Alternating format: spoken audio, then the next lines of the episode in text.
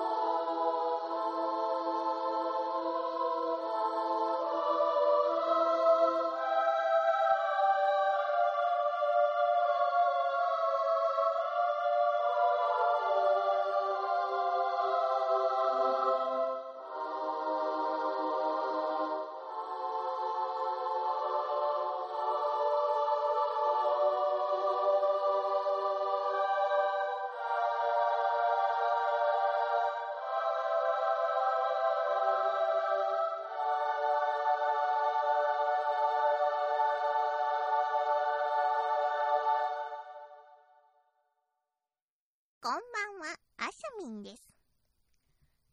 誰得ラジオ。この番組は、まさやんとかいうやつが、怪談だのオカルト話だのをダラダラ喋るだけの、聞いたところで誰も得をしない、とっても残念なラジオとなっております。怖い話がお嫌いな方、まさやんみたいなやつの声なんて聞きたくねえやという方は、今すぐ聞くのをやめていただければ幸いでございます。無理をして聞くようなものではありませんので、その点よろしくお願いいたします。というわけで、さっさと始めろ皆様こんばんは、まさやんです。誰得ラジオ第230回となります。今回は、ほんのりと怖い話より5台お届けいたします。では、さっさと始めましょうか。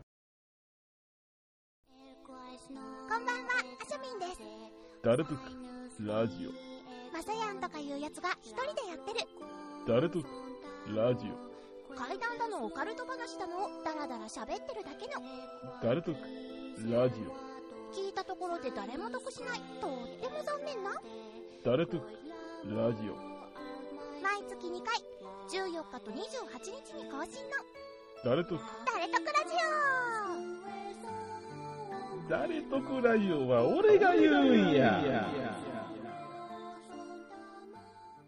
では、参ります。ほんのりと怖い話より、浮気の復讐。友人が彼氏に二股をかけられて別れた。腹が立つけど、復讐のしようがない。で、むちゃくちゃして冗談半分で、彼氏に呪いをかけてみることにしたんだと。元彼への怨念を便箋にびっしりしたためて、その便箋で自分の髪の毛、適当に切ったのを少し、を包んだものを、元彼のアパートの前に埋めたそうな。繰り返すけど、冗談半分で、ストレス解消のつもりで、やり方もデタラメ。なんとなく、それっぽいことをしてみただけ。何ヶ月も経って、本人もそんなことを忘れた頃、元彼から会いたいと連絡が来た。それで、喫茶店で会ったら、もつかれがげんなりしながら、いい加減にしてほしい。自分が確かに悪かったけど、警察に行くことも考えてる。だのと、わけのわからんことを言い出した。は？と思いつつ話を聞いたら、最近夜中に窓から外を見ると、彼氏宅3階、アパートの前にお前が突っ立ってる、と、知るかボケ、と友人がぶち切れたら、もつかれも、しらばっくれるな、とぶち切れ。顔が見えてるから間違いない。つい先週も見た。と元彼が言うから、友人は勝ち誇った。先週、友人は出張で地方に行っていた。会社の人が証人にもなる。それを伝えて、ざまあみろと友人は突っぱねた。それ以来、元彼の携帯番号、アドレスを拒否設定して、全く連絡取ってないそうなんだが、元彼の友人宛てに話を聞くと、まだ前日通りのことをぼやいているらしい。友人は別に霊感持ってないし、妙な家系でも何でもないし、今は新しい彼氏もいて、普通に楽しくしてるんだけどね。次。東京へ出張。もう15、6年前かな。社員研修で東京へ出張。ジュリアナ東京が近くにあったんで、楽しみにしていった。丸月丸日から丸日。9時30分時間厳守。集合、研修センター1階。出席予定77名。全泊希望者は事前に連絡。部屋は本社にて準備。シングルツイン選択不可。田舎者の俺は全泊で出席のため、午前中はみっちり仕事でした。特急と新幹線乗り継いで、最寄り駅に着いたのが22時45分。ホテル入って23時頃。途中、夜の街で社会勉強して遅くなったんで、参画者のまるまるですが、お疲れ様です、まるまる様。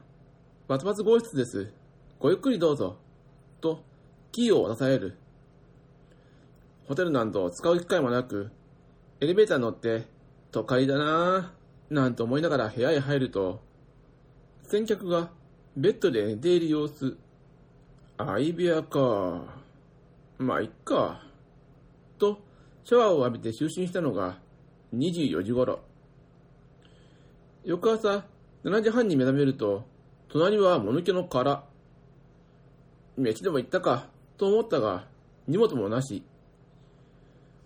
なんだよ、一緒に行ってもいいじゃんかよ。たく愛想もねえな。なんて思いながら朝飯食って、ヘアセット、髭剃りすると、ポーチが洗面台に。忘れ物かな慌てて出て行ったんかななんと思いながら、荷物持って研修センターへ。研修センターについて、指導官とのやりとり。おはようございます。まるまるです。昨日の相部屋の方の忘れ物です。おはよう、まるまるくん。昨日は、えーっと、君一人だよ。いや、先に誰かチェックインしていて、その方の荷物かと。え？全泊は39人で、君の反射からは君一人だから、ツインのシングル仕様のはずだけど、え、でも昨晩、激しいとか聞こえましたし、確かに誰かと一緒だったんですけど、じゃあ、これは、持ってきたと思ったポーチがなくなっていた。確かに、バッグに入れたんだ。次。地元の名士の家。彼女の実家が、ベッドタウンの住宅街にあるんだ。1970年代後半くらいから人が集まり出した地域らしくて、彼女の実家も転入組。だから、PTA だとか、パートだとか、習い事とかで知り合った人以外とあまり面識がないっていうのが普通らしい。彼女の家の蓮向かいの家から十字路をまたいだところにすごく古い家があるらしい。ベッドタウンになる前からそこに住んでいる人らしい。実際、調達にかかっている名字は、その隣町っていうのか〇〇市のバツバツの、バツバツの部分の地名にもなっているし、老舗の商店だとか、前の前の前の市長の名前とかに見られる、いわゆる地元の名士の一族らしい。でも、その地域のバツバツさんの多くが、町の主要な施設、政治で、華々しい活躍をされているのに対し、彼女の家の近所のバツバツさんは何をしているのかもしれないし、記憶になる限りでは顔も見たことがない。小学校入学前に転居してきて、もう今年で24にもなるというのに、もしかしたら誰も住んでいないのかも、とも思ったが、夜になると、ぼんやりと60ワットくらいの電灯が灯っているのが見える。それだけが、かろうじて在宅を知る手がかりだったわけだ。つか、24年間も近所の住人に顔を見られずに、食事だの、銀行だの、娯楽だの、ゴミ出しだのっていうのはどうしてるんだよ。と怪しい話だが、彼女の母親も、地域の集まりや他の行事でも一切面識がないという。家族構成がどうなっているのかも全く知らない。それが今年の6月。仕事が遅くなって夜の10時半を回った頃だ。駅から家路を急いでいると、バトワスさんの家の前に人だかりができている。エジ馬が集まっているような感じではなくて、お客さんが大勢、もてなしてくれた歌人にお金の挨拶をしているような様子だったらしい。十字路を照らす街灯の向こう側の暗がりに、礼服姿の男性、着物姿の女性が15、6人くらい、玄関に向かって整列して、お辞儀を繰り返していたらしい。後ろ姿だったんで顔は見なかったらしいが、髪型からしてほとんどが中年か、それ以上の年齢に思えたとか。松橋さんの家にお客さんか、珍しいな、と思いながら通り過ぎたが、違和感がある。玄関の戸はいつも通り閉じられている。つまりその集団は、誰に向かうでもなく挨拶を繰り返しているのだ。明かりは消えている。バタバタさんの家の明かりは、9時を回ったあたりでいつも消えるのだ。それに気づくと、彼女は不気味に思って、見ないようにして足早に家に逃げ帰った。2階の自室の窓から恐る恐る十字路の方を覗き見ると、もうその人たちはいなくなっていた。思えば、あれだけの人数が揃って頭を下げていたのに、誰も一言も発していなかったように思えたとか。その1ヶ月後、金曜の深夜に自室でジョジョの最新刊を読んでいたら、窓の外からヘッドライトの明かりが差した。それがいつまでも消えないので、窓の外を見ると、どうやら車がバツバツさんの家の前で止まっているようだ。またお客さんなのかな？と注意してみると、それは霊柩車だったらしい。急いで下の階に降りて、夜空を見ていた母親に、母さん、バタバツさんのとこ、霊柩車来てるよ、と伝えると、あら、どなたか亡くなったのかしらね。そう言って、またドラマに戻ったらしい。また自室に戻って窓の外を見ると、もう車は去っていたらしい。でも変だよね。霊柩車って、病院から家とか、お葬式の後に家から火葬場に連れて行くときに使うんだよね。この話を聞いたときに彼女が聞いてきたので、いや、家で亡くなった人を斎場とかお寺に連れて行ったりするのにも使うんじゃないかな、と返しておいた。それにしても、夜中に家の前で数分だけ停車して遺体を運ぶっていうのも妙な感じがしないでもないけど。で、今日も松松さんのお宅には相変わらず明かりが灯っているので、どうやら一人暮らしではなかったようだ。次、おばさんの階段。俺の両親は仕事人間で、あまり家にいなかった。その代わり、母の親友の女性が、住み込みのベビーシッターとして、俺たち兄弟の面倒を見てくれていた。そのおばさんが、家事の合間によく動画を語って行かせてくれたんだが、話し方とか本当に上手で、まるで役者のようだった。さて、俺が小学校の頃は階段がブームで、怖い話を知ってる奴ほど人気者だった。だから、おばさんが友達の前で怖い話を披露してくれれば俺は、と思いついて、お話会を開いてと頼んでみたが、頑固に断るんだわ。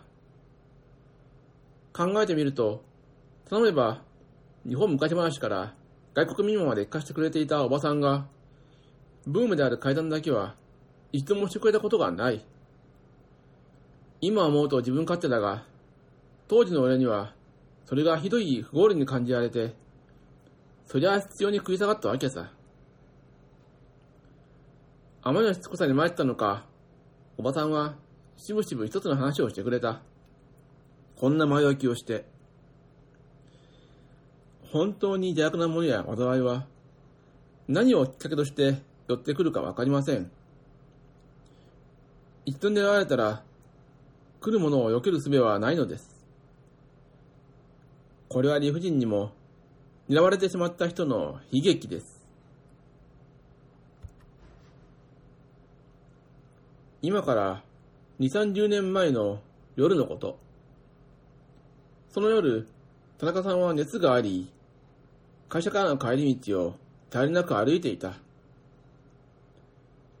途中、お墓の横の道を通り過ぎるとき、黒い動物らしきものと目があった。不審に思って目を凝らすと、それはパッと姿を消した。田中さんは、熱のせいでおかしなものを見たんだろうと思って、それきりそのことは忘れてしまった。数日後の夜、田中さんの家に電話が来た。もしもし、かよこさんそちらにお邪魔してもいいですか？田中さんの家にかよこさんはいない。間違いですよと答える前に、明日はいらっしゃいと誰かが答えた。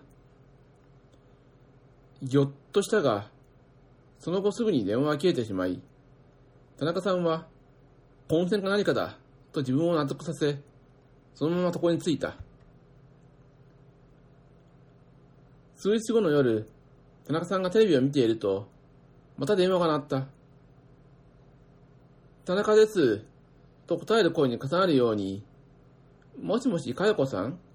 と昨日の声がする。先日はお邪魔できずにごめんなさい。そちらにお邪魔していいですか？いたずらは予算か。と田中さんが言う前に、明日はいらっしゃい。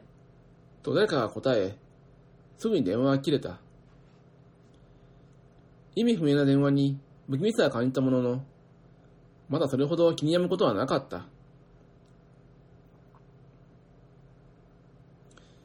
翌日の帰宅途中、墓地沿いの道に差し掛かると、不思議なことに、墓地の中が妙に気になる。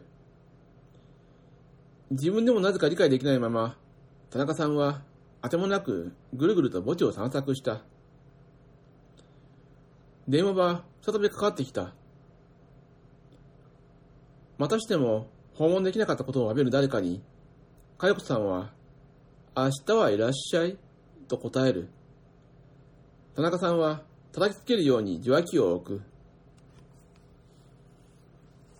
その頃から田中さんは電話のベルに異常な恐怖心を覚え始めた。だが、田中さんが家の電話線を引っこ抜くと、電話は職場にかかってくるようになった。営業先で、田中様は、お電話です。と、不審そうに取り継がれることも、果ては、公衆電話が鳴り出すこともあった。どこへ逃げようとも、そいつは田中さんを追いかけて、必要に電話を鳴らし続ける。一方で、夜の墓地散策は日課のようになっていった。電話の回数に比例するように、墓地へ行かなくては、という思いが強まっていく。彼は毎夜、あてもなく墓地をさまよい歩き、長い時間、供養塔の前に佇むこともあった。ある週末のこと、挙動不審の田中さんを心配して、普段から親交のあった林家の旦那さんが彼を自宅に招いた。田中さんがこれまでの出来事を林家の夫婦に話すと、旦那さんは、不思議なことがあり、それが不気味と感じたら、あとは鈍感でいることが一番いいんだよ。と、変な持論を持ち出し、気分転換にうまいものでも食いに行こうと誘ってくれた。では、出かけようか、というとき、電話が鳴った。旦那さんが応答したが、様子がおかしい。奥さんと田中さんが、弱気から迷う声を聞き取ろうと、旦那さんの横に頭を並べた瞬間、彼らのすぐ後ろから発せられた、低い、はっきりとした声。今日は、連れて、いらっしゃい。かよこさんがここにいるんだ。逃げるように表へ駆け出す田中さん。慌てて追いかける夫婦。哀れる田中さんと彼を落ち着かせようとする夫婦めがけて、突進してくる車。旦那さんは即死。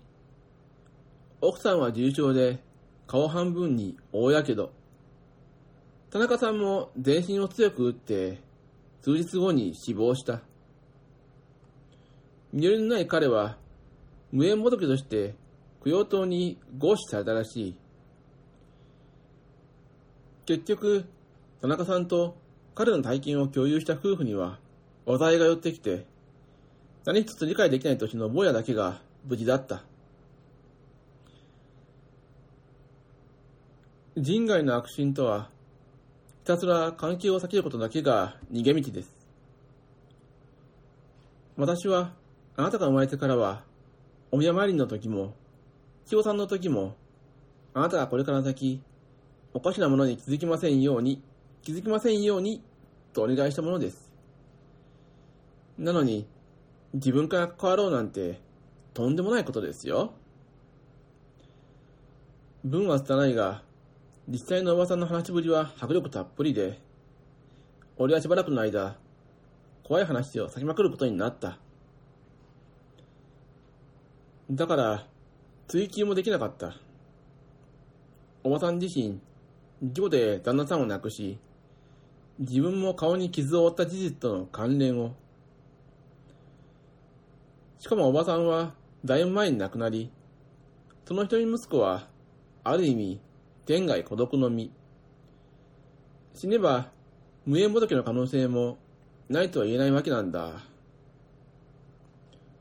まあ、すべてはただの偶然なのかもしれないけどね。次、サルジー。私が小学生の頃、通学路の途中に子供たちからサルジーと呼ばれる編集者が住んでいた。編集者といっても、年中寝巻きみたいな格好で、登校中の小学生の後ろをブツブツ言いながら、5メートルくらい離れて、ふらふらついていくという程度で、気味は悪いが実害はなかった。少なくとも私に対しては、赤ら顔でハゲていて、いつも前かがみだったから、サルジーというあだ名で呼ばれていた。そのサルジーが、ある日を境に、姿を見せなくなった。クラスメートたちは口々に、逮捕された、精神病院に行った、死んだ、などと噂していた。私も、サルジーは気持ち悪いと思っていたけど、持ち前の怖いもの見たさや、それと違うものへの差別意識なるから、サルジーが消えたことを少し残念に思った。サルジーを見なくなってから、一週間ほど経ったある日、当時、一緒に遊んでいた友人三人に、サルジーの家に行ってみようぜ、と誘われた。私は二つ返事で了解した。サルジーの家は学校から100メートルも離れていない場所にあった。平屋の仮設住宅みたいなボロくて小さな家で、家を囲うブロックの塀と家の間にバスタブや鉄パイプのようなガラクタが山積みになっていた。入り口の引き戸には鍵がかかっておらず、簡単に中に入ることができた。今思えば、中にサルジーがいるかもしれないのに、当時の私たちは皆、サルジーはもうこの家にはいないと思い込んでいた。皆靴を履いたまま中に乗り込んだ。家の中は狭く、1DK の安アパートのような感じ。殺風景で、ガラクタで溢れる外とは打って変わって、ほとんど何もなかった。今には、布団をかけていないこたつ、古いラジカセ、灯油のポリタンクなどが無造作に置いてあり、隣のキッチンには小さな冷蔵庫が置いてあるだけ。家電製品は全部、コンセントが抜けていたと思う。何かを期待していたわけではないけど、あまりに何もないので、私たちはがっかりした。テレビも買えないのかよ、サルジー。とか、死体でもあればよかったのにな。とか、口々に言いながら、家の中は物色した。すると、キッチンを見に行っていた友人が、突然、うわっと叫んだ。どうしたどうした？と、皆がキッチンに集合。叫んだ友人が目指す方向を見ると、冷蔵庫のドアが開いていた。かがんで中を見ると、冷蔵庫の中には黒いランドセルがすっぽりとはまるように入っていた。私は少々ビビりながら、ランドセルを冷蔵庫から引っ張り出した。ランドセルは意外にもずっしりと重かった。そして背、蓋の部分には刃物で切られたように大きなバツ印がついていた。開けようか。開けるべ。私はランドセルを開け、中身を床にぶちまけた。ノートや教科書、筆箱が散乱した。ノートには、一年一組、まるまるバツバツ、と名前が書いてあった。教科書もノートも見たことないデザインで、自分たちの使っていた学校指定のものではなかった。私は気味が悪くなった。多分皆同じ気分だったと思う。黙りこくって床に散らばったランドセルとその中身を見つめていた。私はその空気に耐えられなくなり、サルディーの子供の頃のやつかななんて驚きながら一冊のノートを拾い上げてパラパラとめくってみた。ちょうど真ん中くらいのページに封筒が挟まっていた。封筒は口がのり付けされていたけど、構わず破いて中に入っているものを取り出した。中身を見た途端に全身に鳥肌が立った。封筒の中に入っていたのは一枚の写真だった。男の子の顔がアップになった写真。男の子は両目をつぶって口を半開きにしていて眠っているようだったけどまぶたが腫れ上がっている上に鼻や口の周りに血のようなものがびっしりこびりついていた。やばいよ、これ。誰かがそう言った瞬間、突然ガタンという音が風呂場の方から聞こえた。みんなダッシュでサルジーの家を飛び出した。無論、九段の写真を掘り出して、私も逃げ出した。そして、そのままその日は流れ解散。申し合わせたように、サルジーニの家に行ったこと、あそこで見たものは、皆二度と話さなかった。私たちがサルジーニの家に忍び込んだ数日後、あの家は取り壊された。あれからもう12年経つ。正直、あんなに怖い思いをしたのは、後にも先にも、あの一回だけ、オカルトとも無縁の生活をしてきた。なのに、最近まで、すっかりサルジーニのことも、サルジーニの家で見たものも忘れていた。多分、無意識のうちに忘れようとしていたんだと思う。それをどうして今になって思い出したのかというと、おととい、引っ越しのために実家で荷物をまとめていたんだ。そうしたら、しばらく使っていなかった学習机の奥から出てきたんだよ。あの男の子の写真が。